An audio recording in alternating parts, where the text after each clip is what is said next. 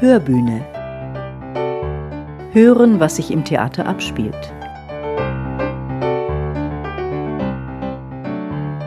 Das Theater Heilbronn hat nun eine neue Spielstätte. Am vorletzten Märzwochenende wurde der Salon 3 im sogenannten K3 gleich überm Komödienhaus eröffnet. Drei Stücke standen auf dem Programm. Zum Auftakt das Ein-Personen-Schauspiel Der Kontrabass von Patrick Süßkind. Dann gab es einen musikalischen Abend, Showtime, eine musikalische Liebesgeschichte und last not least Love Letters von A.R. Gurney, vielleicht eine der schönsten Liebesgeschichten der Theaterliteratur, erzählt in Briefen. Ich, Katja Schlonski, möchte Sie heute als Podcasterin mitnehmen und einen kleinen Eindruck von diesen drei Premieren vermitteln. Es konnten ja nicht allzu viele Zuschauerinnen und Zuschauer live dabei sein. Knapp 90 Plätze verteilt an kleinen Kaffeehaustischchen und auf Barhockern bietet dieser neue Raum. Bei Sekt oder auch Selters wurden die Gäste erst einmal vom Intendanten Axel Vornahm begrüßt. Ich heiße Sie ganz herzlich willkommen hier im Salon 3 in der neuen Spielstätte vom Theater Heilbronn. Sie erleben nicht nur eine Premiere in dem Sinne, dass heute Kontrabass zum ersten Mal hier gespielt wird, sondern tatsächlich auch eine Premiere, was den Raum angeht, äh, den wir nun neu eröffnen mit diesem Eröffnungswochenende wo wir sozusagen für das Theater jetzt eine kleine Spielstadt haben für verschiedenste kleinere Inszenierungen, für Gastspiele und, und, und. Wir freuen uns da sehr. Wir haben in den letzten Wochen und Monaten nebenher gearbeitet und den Raum versucht schön zu machen. Ich denke, da ist einiges gelungen und man kann sich hier wohlfühlen. So muss es sein. Das war jetzt nicht inszeniert, das war jetzt äh, spontan, dass da die Sektkorken fliegen. Ich hoffe, Sie haben den Willkommenstrunk auch genießen können. Und äh, ich will auch gar nicht viel Worte noch verlieren. Genießen Sie heute den Abend. Nochmal herzlich willkommen und eine schöne Vorstellung. Vielen Dank. Eine schöne Vorstellung ist unter seiner Regie nun entstanden. Süßkinds Kontrabass, gespielt von Oliver Firit. Firit zeigt an diesem Abend die ganze Klaviatur seines schauspielerischen Könnens und klärt sein Publikum erst einmal auf. Der Kontrabass ist das grundlegende Orchesterinstrument wegen seiner fundamentalen Tiefe. In einem Wort ist der Kontrabass das tiefste Streichinstrument. Er geht hinunter bis zum Kontra E. Ich darf Ihnen das vielleicht einmal vorspielen. Moment. Übrigens ist bei meinem Bass das Beste der Bogen. Ein Fretschner-Bogen. Der ist heute seine zweieinhalbtausend wert. Gekauft habe ich ihn damals für 350. Ein Wahnsinn, wie die Preise gestiegen sind in den letzten zehn Jahren auf dem Gebiet. Naja. Also, hören Sie zu.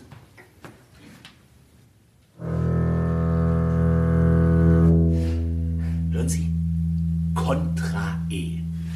Exakt 41,2 Hertz, wenn er richtig gestimmt ist. Es gibt auch Bässe, die noch tiefer gehen, bis Kontra C oder Subkontra H.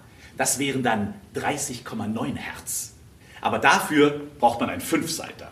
Meiner hat vier. Fünf würde meiner nicht aushalten, da würde es ihn zerreißen. Im Orchester haben wir welche mit fünf, man braucht es für Wagner beispielsweise. Klingen tut es nicht besonders. Weil 30,9 Hertz ist eh kein Ton mehr in dem Sinne. Können Sie sich vorstellen, wo schon das hier kaum mehr ein Ton ist, mehr eine Reiberei, etwas, etwas, wie soll ich sagen, etwas Notgedrungenes. Also mir reicht mein Tonumfang vollständig. Dieser Mann ist nicht mehr ganz jung, sagen wir mittelmäßig begabt. Er ist als Orchestermusiker verbeamtet, trinkt ziemlich viel Bier und er hat ein spezielles Verhältnis zu seinem Instrument. Niemand kann auf einem Kontrabass schön spielen, wenn das Wort einen Sinn haben soll. Niemand. Auch die größten Solisten nicht. Und das hängt mit der Physik zusammen, nicht mit dem Können. Und darum ist das solistische Spiel auf einem Kontrabass ein Riesenblödsinn.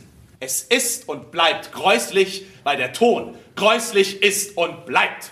Nach und nach resoniert der Kontrabassist über Musik, deklariert Komponisten durch, Wagner ist nicht seins und er verrät uns viel über sein eher einsames Leben. Ist womöglich der Kontrabass schuld, dass seine Liebe zur Sopranistin Sarah nicht gelingt? Dabei hat er alles versucht. In diesem erhabenen Moment, wo die Oper zum Universum wird und der Moment zum Ursprungsmoment des Universums, in diesem Augenblick, wo alles den Atem anhält, da hinein, wo die drei Rheintöchter schon hinterm geschlossenen Vorhang wie angewurzelt stehen, da hinein, aus der hintersten Reihe des Orchesters, von dort her, wo die Kontrabässe stehen, der Schrei eines liebenden Herzens. Sarah!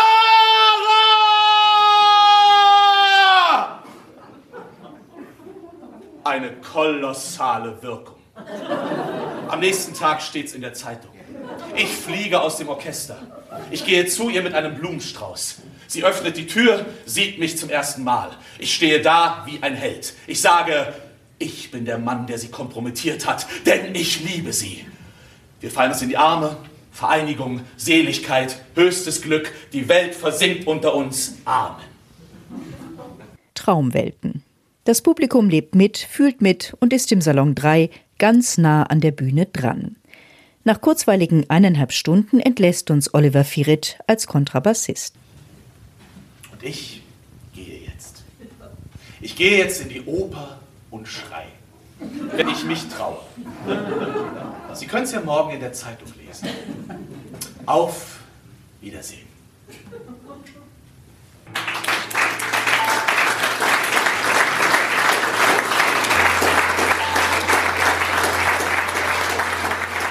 Also der Raum ist sehr, sehr schön und ich bin ganz begeistert. Diese Aufführung, die war so fantastisch. Wir sind äh, mehr oder weniger zufällig hier gelandet und sind also ganz begeistert von allem. Ja, da schließe ich mich gleich an. Die ganze Umgebung sehr angenehm und sehr schön, richtig entspannend und schön. Es war auch so nett dabei, dass wirklich das auch so ein gemischtes Publikum ist. Es hat mir so gut gefallen. Also wir werden bestimmt Dauergäste werden. Ja, die Säulen da, die sind ein bisschen, äh, aber nee, das war kein, war kein Problem. War okay. Also äh, in so einer Zeit so viel rüberzubringen im Publikum, das ist schon Wahnsinn. Wirklich klasse. Und wie gefällt Ihnen der neue Salon? Ja, toll. Also ich komme auch wieder. Ich habe das nicht verstanden, dass da so viel Kritik geschrieben wurde darüber. Also Heilbronn braucht auch solche Sachen hier. ja, auch das war Thema an diesem Abend, nachdem es in der Stadt heftig diskutiert wird. Noch ein Raum fürs Theater, da rührt sich ein wenig Unmut in der freien Szene, die immer nach Auftrittsmöglichkeiten sucht. Ich hatte Gelegenheit, mit Intendant Axel Vornamen über die neue Spielstätte zu sprechen. Der neue Salon 3 bedeutet für das Heilbronner Theater was? Na, eine schöne, wunderbare Ergänzung, was die bisherigen Spielstätten anbelangt. Weil früher hatten wir ja auch noch die Kammerspiele, bevor sie Box gewesen sind. Und da haben wir ja auch etwas in der Art gemacht. Also Lesungen, äh, kleinere musikalisch-literarische Programme, kleinere Stücke oder so. Das konnten wir in der letzten Zeit gar nicht mehr machen. Das ist jetzt natürlich wieder möglich mit dem Salon 3. Neben den theaterpädagogischen Arbeiten, die da stattfinden, Lehrerfortbildung, Workshops mit Schülern etc. pp. Darüber hinaus ist es natürlich auch etwas, wo wir sagen, wir haben da eine wunderbare kleine, feine Spielstätte, die wir auch offen halten für andere. Wir wollen ja auch Bands einladen. Wir wollen da eine Reihe auflegen, gerade für studentisches Publikum. Wir sind ja hier in direkter Nachbarschaft zu TUM und äh, zur Schule 42 etc. pp. Da gibt es ja auch schon Kontakte, sodass man da einmal im Monat oder mal gucken, wie sich das entwickelt, auch so eine Art Clubabende aufmacht und, und, und. Also wir versuchen, das Ding richtig lebendig zu machen und zu beleben. Und ich glaube, das kann nur eine Ergänzung sein zur Kulturlandschaft, die es hier in Heilbronn sowieso schon gibt. Wie ist der Name entstanden, Salon 3? Wir haben lange gerätselt, was wir machen oder wie wir das nennen können. Manche Sachen fanden wir einfach zu piefig und zu klein oder so. Und Salon hat ja auch etwas damit zu tun mit der Kultur, also mit der äh, Diskurskultur des 18., 19. oder eher 19. und 20. Jahrhundert. Also Salon im weitesten Sinne als ein Ort, in dem man diskutieren kann, in dem man sich zusammensetzt über Kultur, Philosophie, Kunst, Politik spinnen kann, reden kann, sich unterhalten kann. Also wo das sozusagen ein wenig versucht, die Dimension aufzumachen der Salons des 19. und 20. Jahrhunderts. Apropos Diskurs, es gab einen heftigen Diskurs im Vorfeld der Eröffnung, weil es in Heilbronn natürlich eine äh, vielfältige Szene gibt, der Kunst, der Kleinkunst auch und die teilweise beherbergt war, hier im äh, K3, wie es früher hieß. Wie lässt sich dieser Diskurs lösen? Naja, da muss man ja auch mal sehen, äh, dass das Konzept also nicht nur wegen Corona, sondern schon länger am Scheitern war. Also Frau Borschardt musste ja leider aufgeben, äh, nicht wegen Corona, sondern weil sich das insgesamt nicht mehr getragen hat, was bedauerlich ist.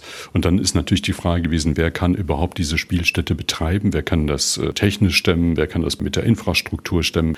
Und insofern war es naheliegend zu sagen, das macht das Theater, weil wir sind hier um die Ecke.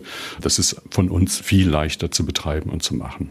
Und ich verstehe das überhaupt nicht als Konkurrenz, sondern ich verstehe uns als Ergänzung Ergänzung zu dem, was hier an kulturellem Leben in Heilbronn ist. Der Raum musste ja ein bisschen verändert werden. Was hat sich da alles getan?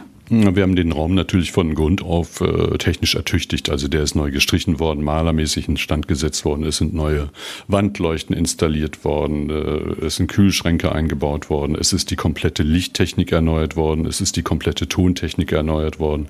Es ist ein Stellwerk eingebaut worden und, und, und. Und das ist alles von Seiten des Theaters oder der Werkstätten neben dem normalen Programm gelaufen. Und die ganzen Inszenierungen, die wir jetzt äh, rausbringen, also Kontrabass, Showtime und Love Letter, Theaters. Das ist auch nicht geplant gewesen, sondern das ist neben unserem normalen, wenn man so will, Probenbetrieb auch noch mit entstanden. Das war in gewisser Weise ein Kraftakt, aber das hat auch, glaube ich, für alle Spaß gemacht, also diese neue Spielstätte so auszugestalten, wie sie jetzt ist. Ich möchte nochmal über die Perspektive sprechen. Also diese Produktionen, die jetzt entstanden sind, die werden weitergeführt, die werden weiter gezeigt. Aber es werden in diesem Format auch neue entstehen. Es sind ja Ein-Personen-, Zwei-Personen-Stücke. Naja, wir haben jetzt angefangen, also mit den paar Stücken, die jetzt an diesem Wochenende rauskommen. Im Mai kommt die nächste Premiere Lola Blau. Und dann werden wir peu à peu das Programm ergänzen. Also wir wollen da ein kleines Repertoire aufbauen, also mit eigenen Inszenierungen.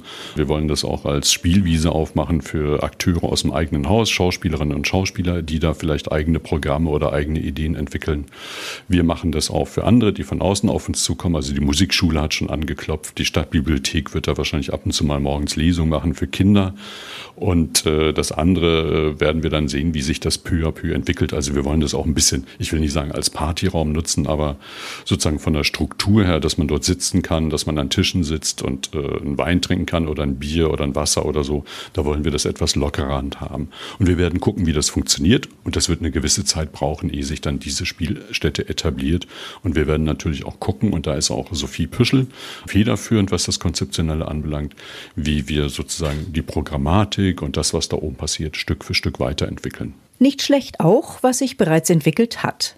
Mit Showtime stand am zweiten Abend des Eröffnungswochenendes eine musikalische Liebesgeschichte auf der Bühne. Geschrieben von Gabriel Kemmeter, der sein Liebespaar aus Bremerhaven kommen lässt. Im Grunde genommen war es so, dass zuerst die Lieder da waren.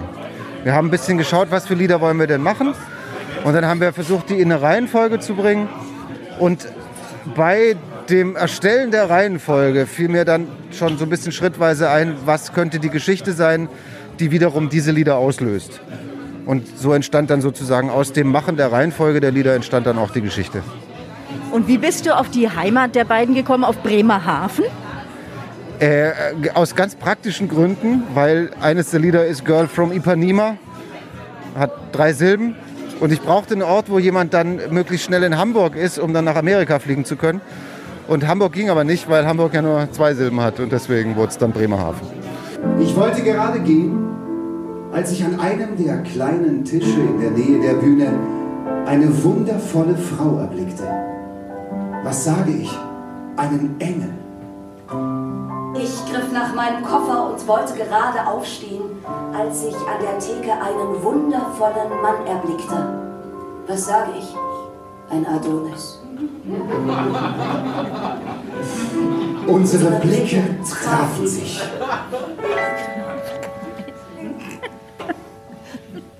Die Zeit blieb einfach stehen. Ich versank in ihren blauen Augen wie in einem tiefen See. Mein Herz bekam einen Schluck auf. Es war, als würde das Universum auf einen Punkt zusammenschrumpfen. Ich wollte ihn ansprechen, doch was sollte ich sagen? Was sollte ich sagen? Tall and tan and young and lovely, the girl from is walking out. When she passes each one, she passes close. Zusammen mit Sarah Finkel und Pablo Guaneme Pinilla ist ein kurzweiliger Abend mit einem riesengroßen musikalischen Spektrum entstanden. Die attraktive junge Sängerin und der charmante Musikjournalist spielen sich die Bälle zwischen Berlin und Memphis, Tennessee zu. Ob Gundermann, Ella Fitzgerald, Michael Holm, Hildegard Knef, Zucchero oder Edith Piaf. Das Ensemble meistert's mit riesiger Spielfreude und Können – um zum Schluss wieder in Bremerhaven zu landen und sich liebestechnisch ein wenig anzuschnulzen.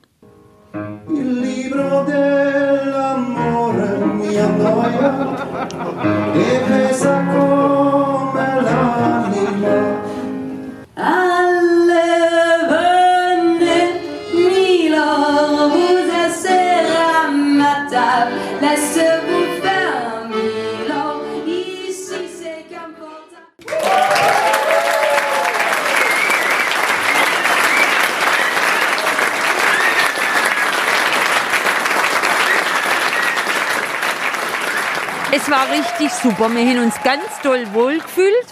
Ist eine tolle ja, Location, wie man so sagt, aber das Wort mag ich nicht nehmen. Ich sage einfach, der Salon 3 ist richtig toll. Und hoffentlich bleibt es so bestehen mit so tollen Sachen wie heute Abend. Haben Sie denn noch Wünsche? Also wenn Sie sich jetzt hier so umgucken oder so, ist das so, wie es Ihnen gefällt? Oder gibt es noch ähm, irgendwas, wo Sie sagen würden, da könnte man noch dran arbeiten? Es wäre schön, wenn man noch was hätte, wo man mal noch ein bisschen eine Kleinigkeit essen könnte was zum Knabbern vielleicht, wäre ja. nett gewesen, aber muss auch nicht sein. Also uns hat es sehr gefallen. Wunderbar. Also ich kenne das nur als äh, den Chess Cube La Cave damals, was vorher war. Und da waren wir, glaube ich, nur zweimal. Das war sehr schön. So die Clubatmosphäre, was, was können Sie sich da an Programm noch vorstellen? Ich fand das alles perfekt. Ich habe gar keine Reklamation. also ich finde erstmal das Konzept gut, weil es halt was anderes ist. So wie da jetzt hier vorher was trinken, hinterher was trinken, an Tischle sitzen. Das erinnert eigentlich mehr an ein Kabarett wie an Theater. Ich finde es klasse. Und dann kam die dritte Premiere. Wieder was ganz anderes, leiseres, intimeres. Love Letters von Albert Ramsdale Gurney, inszeniert von Frank Linert Mondanelli und gespielt von Sabine Unger und Stefan Eichberg. Noch am Vorabend hatte Stefan zu mir gesagt, ob dieses zarte lyrische Stück im Salon 3 wohl ankommen werde. Und wie war's? Wir waren gespannt, wie das funktioniert und haben aber äh, relativ schnell mitbekommen, dass es funktioniert. Ich weiß jetzt nicht, wie es den Leuten in der hinteren Reihe ging, aber ich glaube, dadurch, dass auch äh, Momente waren, die ganz still waren im Publikum, dass die Leute doch die Chance hatten, dran zu sein und äh, der Geschichte folgen zu können. Und das war sehr beruhigend äh, zu erleben gerade. Love Letters, das ist ein Stück in Briefen, voll Tiefe, Wärme, Poesie und Trauer über eine lebenslange Freundschaft, die sich als Liebe entpuppt, aber nicht leben lässt. Der Jurist Andrew und Melissa, die Künstlerin, kennen sich seit Kindertagen.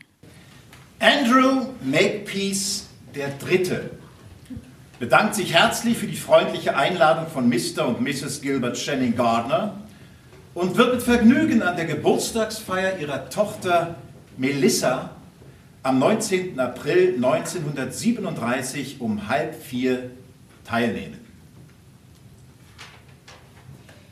Lieber Andy, vielen Dank für dein Geburtstagsgeschenk. Ich habe viele Bücher über den Zauberer von Oz, aber die verlorene Prinzessin von Oz hatte ich noch nicht. Wie bist du darauf gekommen? Herzliche Grüße, deine Melissa. Dies ist meine Antwort auf deinen Brief wegen des Buches. Als dich dieses hochnäsige Kindermädchen in die zweite Klasse brachte, hast du ausgesehen wie eine verlorene Prinzessin. Ich glaube dir kein Wort. Bestimmt hat meine Mutter deiner Mutter gesagt, sie soll das Buch besorgen. Mir gefallen die Bilder darin besser als die Wörter. So, von jetzt an schreiben wir uns keine Briefe mehr. Auf der Bühne zwei Schreibtische, die voneinander weggerichtet sind. Stapel von Blättern darauf, Wasserkaraffen. Die beiden, Andrew und Melissa, nähern und entfernen sich in ihren Briefen. Jede Geste, jede Nuance im Ton, jedes Zwinkern, Grinsen, Stirnrunzeln, Augenreiben und tief durchatmen zählt und lässt uns tiefe Gefühle nachempfinden. Als Andy, wie Melissa ihn nennt, den klassisch nichtssagenden Familienweihnachtsbrief schickt, wird sie deutlich. Lieber Andy, wenn ich noch einmal einen so rührseligen, fotokopierten Weihnachtsbrief von dir kriege, dann lade ich mich selber zum Essen in euer süßes Häuschen ein. Und wenn ihr dann alle am Tisch sitzt und schrecklich gesunde Sachen esst und über schrecklich wichtige Themen diskutiert und euch selber ständig auf die Schulter klopft, dann steig ich auf meinen Stuhl, dreh mich um und zeige deiner ganzen beschissenen Familie meinen nackten Arsch. Melissa stirbt schließlich psychisch angeschlagen, womöglich erblich vorbelastet. Er schreibt einen letzten, bewegenden Brief an ihre Mutter. Melissa kommentiert aus dem Jenseits.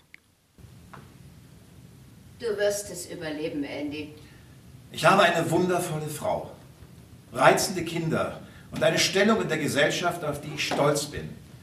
Aber Melissas Tod hinterlässt eine tiefe Lücke in meinem Leben. Jetzt reicht's aber, Andy. Der Gedanke, dass ich ihr nie wieder schreiben, nicht mehr mit ihr in Verbindung treten und keine Antwort mehr von ihr bekommen kann, erfüllt mich mit einer Leere, die ich schwer beschreiben kann. Hör auf, Andy. Ich glaube, es gibt nicht viele Männer, die von der Freundschaft mit einer solchen Frau profitieren konnten. Aber es war auch mehr als Freundschaft. Ich weiß jetzt, dass ich sie geliebt habe. Ich habe sie geliebt seit dem Tag, als sie in die zweite Klasse kam und aussah wie die verlorene Prinzessin von Oz. Oh, bitte, Andy, das ertrage ich nicht. Ich glaube, ich habe niemanden auf die Weise geliebt, wie ich sie geliebt habe. Und ich weiß, dass ich nie wieder jemanden so lieben werde.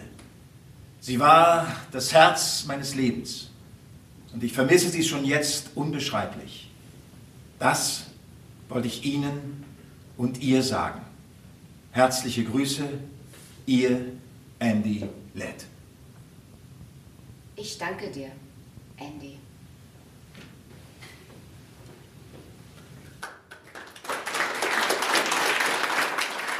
Nach dem Schlussapplaus tauchte Stefan Eichberg ganz kurz von der Bühne ab, um mit einem Strauß roter Rosen zurückzukehren.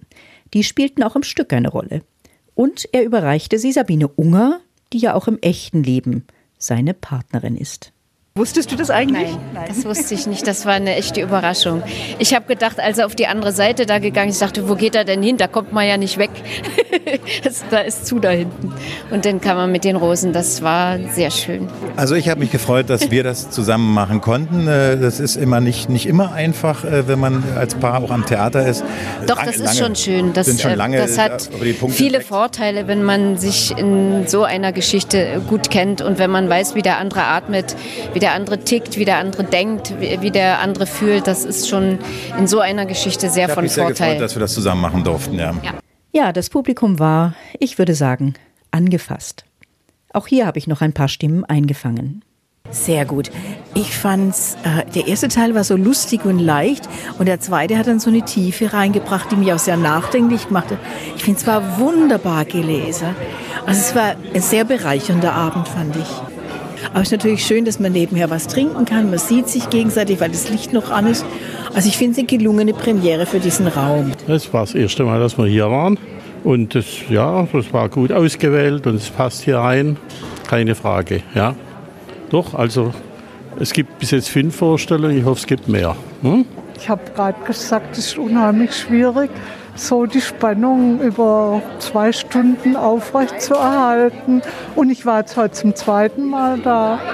Auch beim Kontrabass war das so. Das ist eine gut, ein gutes Format. Ja. Vielleicht lassen Sie sich ja nach diesen Eindrücken auch einmal zu einem Besuch im Salon 3 der neuen Spielstätte des Heilbronner Theaters ermuntern.